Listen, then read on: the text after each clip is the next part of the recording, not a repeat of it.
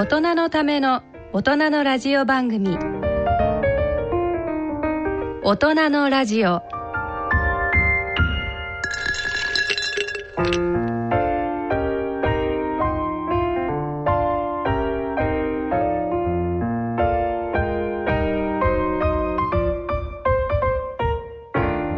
皆さんご機嫌いかがでいらっしゃいますか？大宮時子です。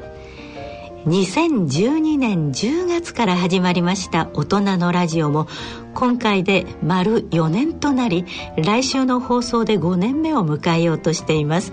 本当に月日の経つのは早いものですね。今回の大人のラジオは2012年10月からの4年間で取り上げた話題の一端を大人のラジオの放送とともに振り返ってまいりたいと思います。それでは大人のラジオ進めてまいりましょう。大人のための大人のラジオ。この番組は野村証券ほか各社の提供でお送りします。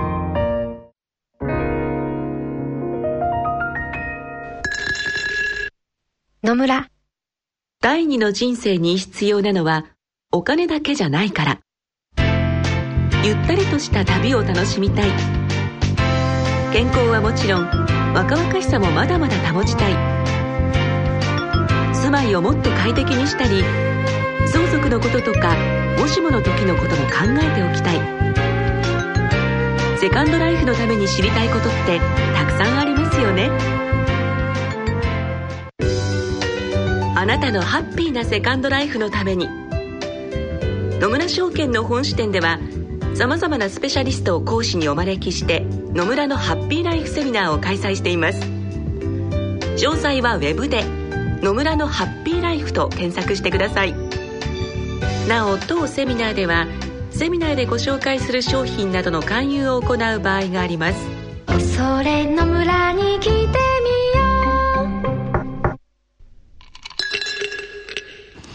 2012年10月6日に始まりました大人のラジオ。第1回は慶應義塾大学医学部教授の坪田和夫さん出版プロデューサーの西澤邦弘さんメディカルプロデューサーの久保田恵里さんの3名にご出演いただきました。まずは番組の初回の放送のオープニングからお聞きいただきましょう。えー、さてここで私たち3人がですね、えー、何者かということで、えー、自己紹介から始めさせていただきたいと思います。じゃあまず坪田からいきます、はい、えー、私はあの慶應義塾大学病院で今眼科を専門にしています、えー、毎日患者様をたくさん見て、えー、手術をしてそしてレジデントに、えー、いろいろ眼科を教えるという仕事をしていますえー、研究もたくさんしています、えー、研究の自分のテーマはドライアイ。これはあのー、すごくですねあの日本人の方でも増えてきて今2200万人の人がもうドライアイになってるすごい数ですね、えー、すごい数なんですよでこれを専門にずっとやってきました。それからドライでコンタクトレンズができない人に何年か前に、えー、レーシックという手術を始めまして、えー、レーシックの手術を始めたらこの人たちがみんな若返ってしまったのを見て驚いてアンチエイジングという勉強を始めて、えー、ですから今はアンチエイジングの、まあ、専門家でもあるということです。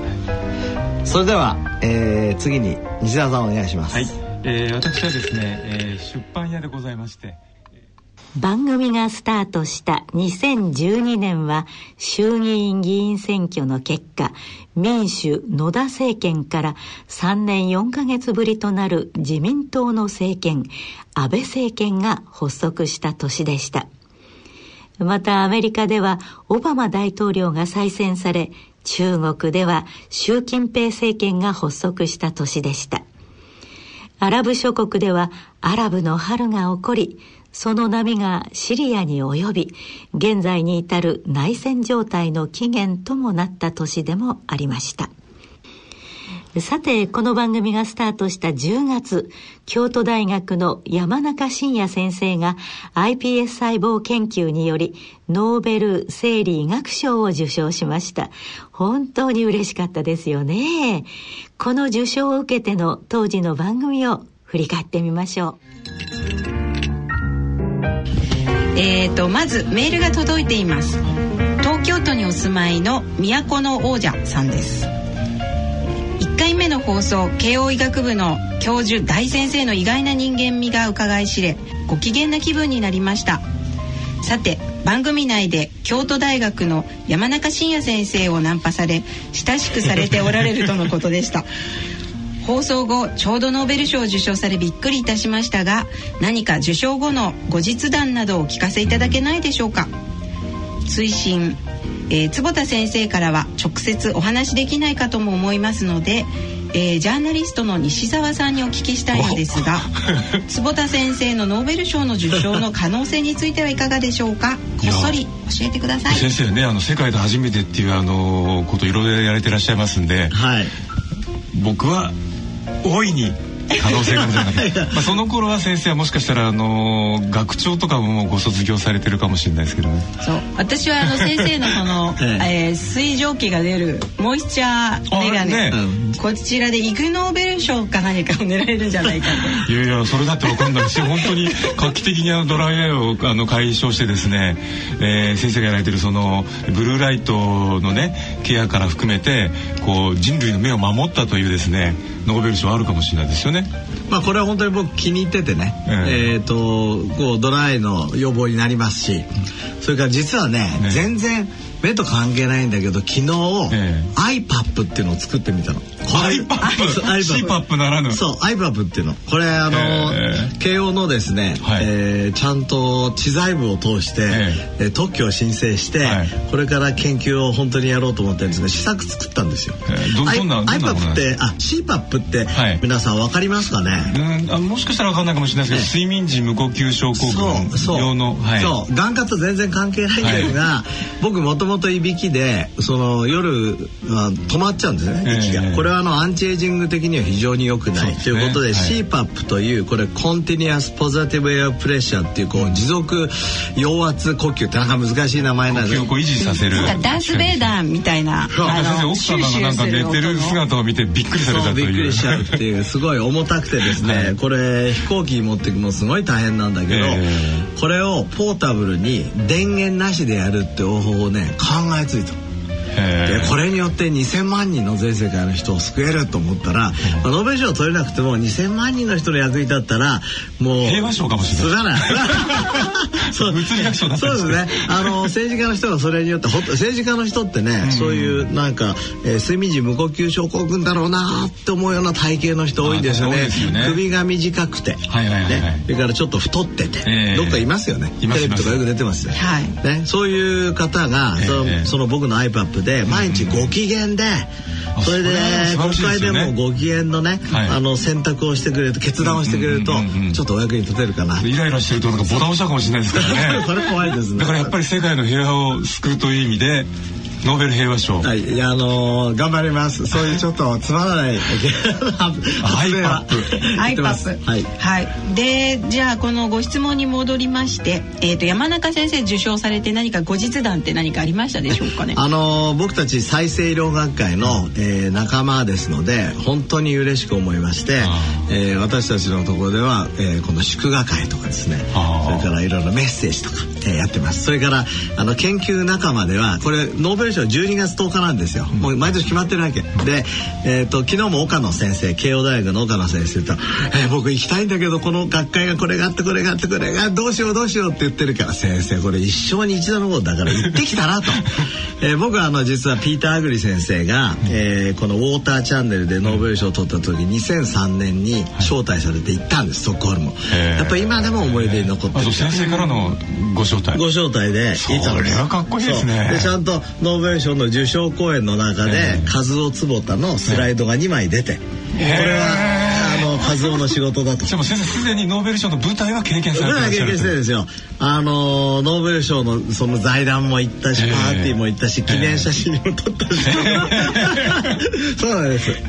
ええ、いや100年ぐらい経ったらあ先生は取られたんだなっていうことになるかもしれないですよね。あどっちこっちの人のが派手だな派手に映ってるな どっちが本人かわからない。えー、あそうそうそれでね、あのこの間のお話もう一度リスナーの皆さんに差し上げた方がいいんじゃないですか？先生の書かれた本の帯をっていう。ああえそうなんです。あの本当にありがたいことに、えー僕が書いたですね理系のための人生設計ガイドっていうこのブルーバックス講談社の、これの、えー帯に山中先生が、えー、とこの本は、ね、そうそう、はい。えー坪田和也さんには研究者として随分元気づけられたと。えこれノーベル賞だからやはり地ならしをされたってことですよね。この本には研究者人生を全うするための知識と方法が示されており大変参考になるなんてこんな名誉なこれ僕のね一生の宝。これお墓まで持っていきます。この本売れてんじゃないですか今。おかげさまで売れてると思うんですがあんまり聞いてないんです。2012年山中伸也京都大学教授の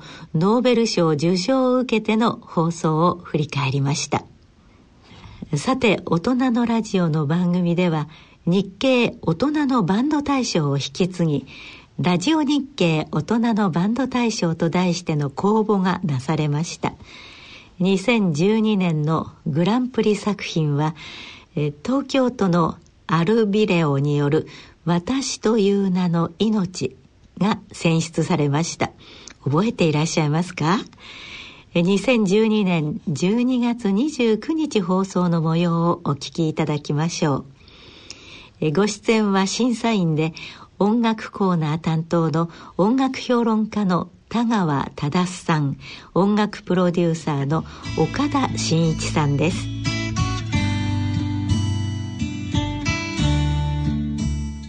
えさてここでですね、えー審査員を代表いたしまして田川忠さんからグランプリの発表をお願いしたいと思います。ラジオ日経大人のバンド大賞グランプリはアルビデオの私という名の命に決定いたしました。さあここにですねアルビレオの代表者の岩佐玲子さんにお越しいただきました。早速田川さんにその表彰状の授与をお願いしたいと思います。えーそれでは表彰状を授与いたします。表彰状ラジオ日経大人のバンド大賞グランプリアルビリオ殿。あなたは2012年ラジオ日経大人のバンド大賞でエントリー楽曲「私という名の命」により優秀な成績を収められました。ここにその栄誉をたたえ表彰いたします。平成24年12月29日株式会社日経ラジオ社代表取締役鈴木健二代読。おめでとうございます。ありがとうございます。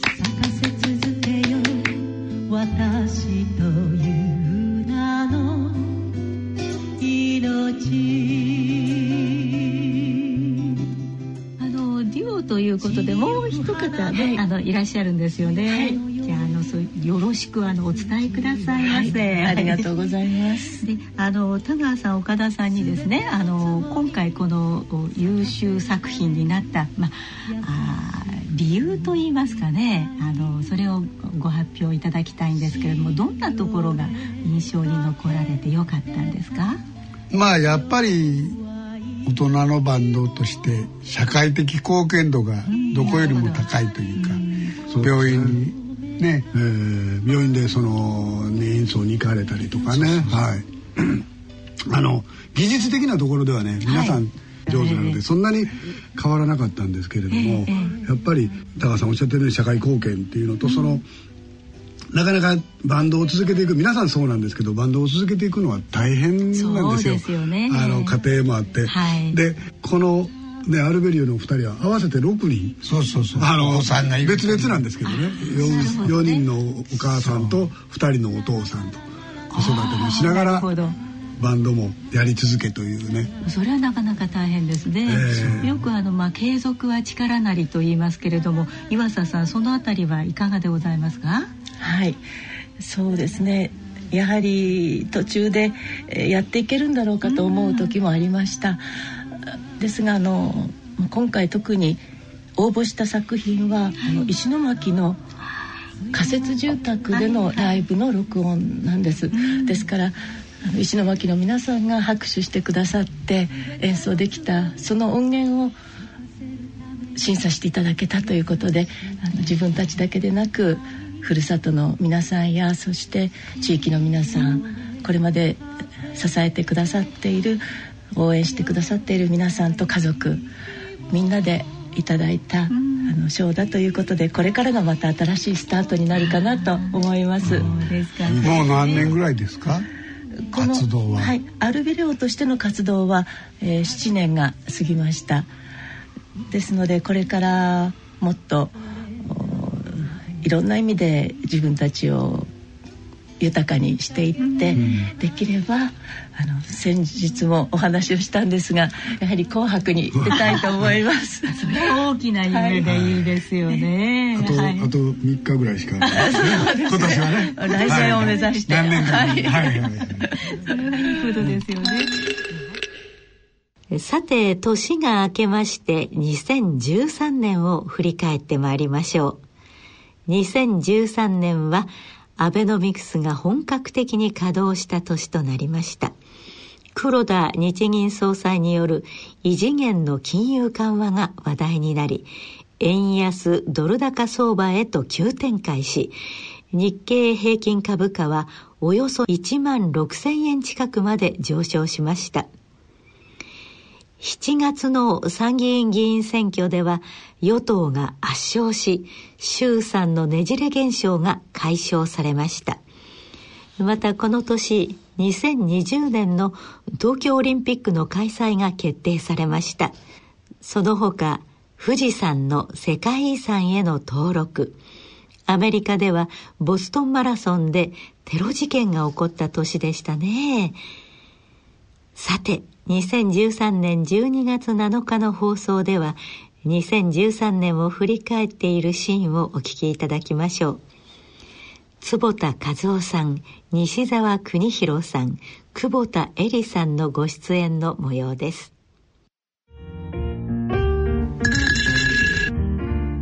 えー今日は50代会社員男性の方からのメールをご紹介いたします、えー医療分野への関心があり毎月楽しみに拝聴しております今年もいろいろ事件がありましたが皆様にとってはどんな年でしたでしょうか医療分野のたくさんの話題がありましたが、えー何が印象的だ的だったか教えてくださいというメールをいただきましたもうそういう時期になりましたね。ね本当ですね。12月になりまして。師走でございますね。早い。え早い でも早いって言うと、うん本当に早くなっちゃうから、うん僕ね、あの、早いって言わないようにして。うんまだ長かったなーって。あそうすると脳が、うんああ、今年長かったなーって思うじゃないあ。。あそうするとこういろいろなことがあったということをそうそう記憶する。だって短いって言った途端には脳はうん2013年をコンパクト化しちゃうんですなるほど。これ有名なパッケージ化って言うんだけど、へえ面白いですね。そうするとメモリーがパッケージ化されちゃうわけ。いきなりいきなり萎縮するわけですね。そう西澤さんの脳の中でええ2013年は早く終わった。そうそうそう。